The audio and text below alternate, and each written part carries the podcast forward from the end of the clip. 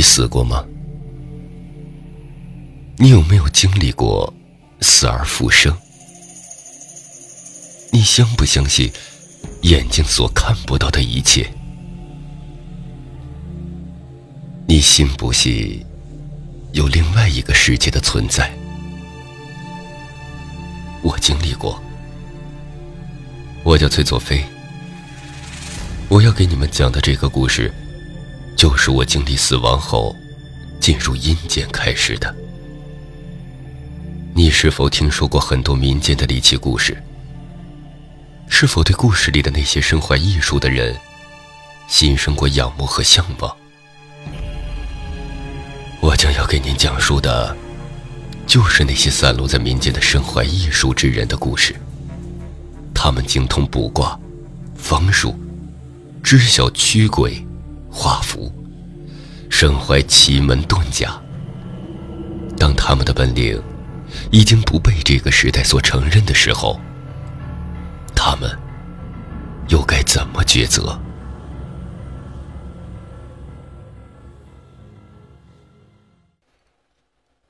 欢迎收听由崔走昭创作、头陀渊为您播讲、喜马拉雅出品的。我当阴阳先生的那几年，早些年间的东北，我家那头有一个寡妇。要说这个寡妇长得可真叫个俊呐，腿是腿，那啥是那啥的。一个寡妇带着一个孩子在村里住，平时也没啥事儿，就帮村里人洗洗衣服啥的，挣点糊口钱。直到他孩子七岁那年，能帮地主放牛了，这寡妇的生活才安稳了下来。说的是一日，他孩子去放牛，后山的山坡上，牛吃着草，那孩子睡着了，醒来的时候发现牛竟然不见了。要知道，牛丢了，回去会让地主给打死的。那时候的地主简直就是个土皇帝，谁都不敢惹。于是那小孩就四处的寻找那牛，找啊找啊，就找到一个山沟里。这个山沟平时村子里的人都不敢过来，都说是阴气重，闹鬼。可是那小孩由于害怕挨揍，也就管不了那么多了。那山沟中杂草丛生，到腰那么高。那小孩吃的往前走着。忽然，他踩到了一个硬硬的东西，低头一看，你们猜是什么？只见地上有一块大碑，上面模糊的有着字迹。由于那寡妇平时也教自己的孩子认过几个字儿，那小孩便吃力的辨认出上面写的是什么。只见上面写着：“空山响响叮当，入深洞见阎王。”小孩见这跟绕口令似的，也就没太往心里去。于是他就继续往前走着。起风了，吹得山谷里呼呼的响，天也阴了下来。他看快下雨了，就不知道该如何是好，于是只能又向前跑去，希望找个避雨的地方。跑着跑着，他又被一个东西给绊倒了，肉乎乎的。只见地上盘着一条银色的大蟒蛇，只见那蛇的身体得有小水桶那么粗，照现在的计量尺寸，大概得有十五米左右，而且头上竟然生了一个不大不小的肉角。这个放牛的少年哪儿见过这种怪物呀？顿时吓得他魂飞魄散。但是好在那条大蟒蛇似乎睡着了一般，一动不动。只见那蛇的旁边有自己拴在老牛头上的一条蓝布，这是为了放牛时牛跑远了能找到他才拴上去的。那少年吓得腿肚子转筋，连滚带爬的跑了挺老远，找了一棵大树躲到了后面。而这时，阴云密布，山里的天气变化莫测，说下就下，瓢泼一般。想到自己回去也活不成，还不如拼一把。如果运气好，能顺上点什么，别说是老牛了，说不定自己和母亲的后半生都不用发愁了。只见那地上的大白蟒忽然醒了过来，然后对着北方拜了三拜后，竟然凌空而起，飞向了远处的山头。那少年见此情景，吓得愣住了。他心想：这难道就是传说中的龙吗？自己的牛一定是被他吃掉了，这可怎么办呢？想着想着，他忽然冒出了一个大胆的想法：横也是死，竖也是死。民间都说无宝不运龙，那怪蛇的老窝一定有什么宝贝才对。于是他便壮着胆子往那边的山头走去。走到半路，他发现了一座坟，坟前有一个身穿黑衣的老太太正在烧纸抹眼泪。这荒山野岭的，哪有人会把人给葬在这儿呀？于是他上前问那老太太。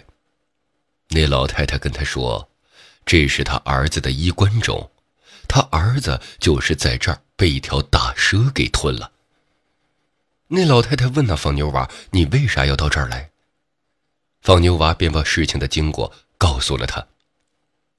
老太太听完后，告诉放牛娃：“现在别去，每个月的十三，那条蛇都会出来觅食，要等那天去才能拿到东西。”并且和放牛娃说：“我儿子的骨头说不定也在那里，问他能不能帮他给取回来。”放牛娃对这老太太说：“我等不到下个月了，因为牛丢了，回去一定会被打死的。”那老太太便从自己的衣服里掏出了一大锭银子，给那个放牛娃，说：“这个就应该够你买牛了。”放牛娃哪见过那么多的钱？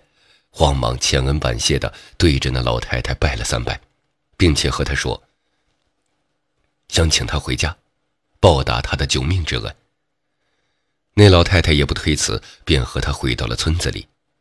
一个银锭子值不少钱，一头牛付完后还剩了大半，于是那牛娃便买了不少好酒好菜，带那老太太回家了。寡妇听孩子说完这事儿，也对那老太太千恩万谢。并且对他保证，一定让自己的孩子去那蛇的老窝，帮他找回孩子的遗骨。因为东北人朴实嘛，知恩必报。说完后，便开火做饭，做好了一桌子酒菜，请那老太太吃。老太太不胜酒力，竟然醉了。寡妇见老太太醉了，便扶她到小屋睡觉，然后母子二人也到大屋睡下了。到了夜晚。那寡妇听到了很重的呼噜声，好像不是人能发出来的那种。于是她便走到小屋，扒开纸窗户一看，大吃一惊。只见小屋的炕上躺着一只张三。所谓张三，是东北民间的妖怪，是狼成精。那寡妇见那个老太太竟然变成了一只黑狼，此刻正趴在炕上呼呼大睡，不由得吓得他魂飞魄散。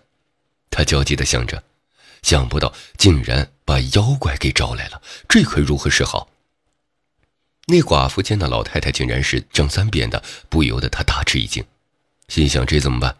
要知道，东北的张三那可是专门吃人不吐骨头的呀！要是不除掉他的话，母子二人的性命不保。但是要用什么方法杀他呢？那寡妇想了半天，终于想到了一个好办法：用开水。趁他睡着的时候，用开水烫死他。于是他便悄悄地拢了把柴火，烧了一锅的开水，倒在一个大马勺里，颤抖地走到了小屋，对着那只熟睡的张三就是一下子，滚烫的开水倒在了张三的脑袋上。啊的一声，这熟睡的张三尖叫了起来，吓得寡妇连忙跑回了大屋，把门反锁了。熟睡中的放牛娃醒了，见母亲如此慌张，便问母亲怎么了。而这时，那个张三竟然疯狂地跑了出来，不停地敲打着大屋的门，嘴里满是恶毒的语言，说是要吃了他俩之类的。寡妇见那张三竟然没死，吓得是魂不附体。怎么办呢？要知道，以前东北屋里的门都不怎么结实，眼见着就要被那张三给撞破。那放牛娃还在旁边吓哭了，寡妇急中生智，忙跑到炕边，顺起了裁衣服用的剪刀，由于当时门上没有玻璃窗户，只有一个小纸窗户，他就顺着纸窗户照着门外张三的脑袋，使出了吃奶的力气，就是一下子，噗嗤一声，然后就没了动静。寡妇见没动静了，也不敢马上出去，只能抱着放牛娃等到天亮。天亮的时候，他打开了房门，只见外面就是外屋里有一只大黑狼躺在那儿。已经死了，脑袋瓜子让剪刀从左眼珠子扎了进去，尸体已经硬了。那寡妇见这妖怪终于挂了，长出了一口气，她也不敢跟别人说，只能和自己的孩子一起把那张三给埋了。可是他不知道，张三这种妖怪是报复心极其强的，即使杀了他，他也会诅咒你的。至于诅咒是什么，就不清楚了。后来。那寡妇一想，那个张三为啥要给我孩子钱呢？他如果要吃我俩，不早就动手了吗？还有，他让我孩子去山上那蛇的老窝，到底是找什么？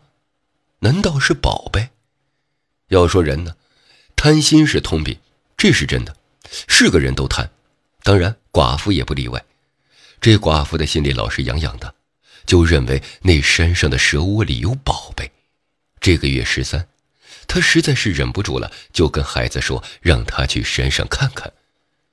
那放牛娃也听自己母亲的话，就去了，爬上那山，按着之前那条怪蛇的方向找去，果然有一个洞口。但是放牛娃记得之前看到的那块牌上明显的写着“入深洞见阎王”，所以他没敢进去，只是在洞旁边徘徊。过了一阵，他只听见洞里发出轰隆隆的巨响，吓得他慌忙躲了起来。只见那洞中忽然窜出了一条大蛇，正是那天所见的大阴蟒。那蛇窜出了洞后，直接腾空往西北边飞去了。那放牛娃见到那大蛇飞走了以后，便放下心来，壮着胆子往洞里深一脚浅一脚的走去，越走越窄。在洞的深处，隐隐的出现了光亮。放牛娃上前摸去，只见深洞中有一个石台，上面有一个箱子。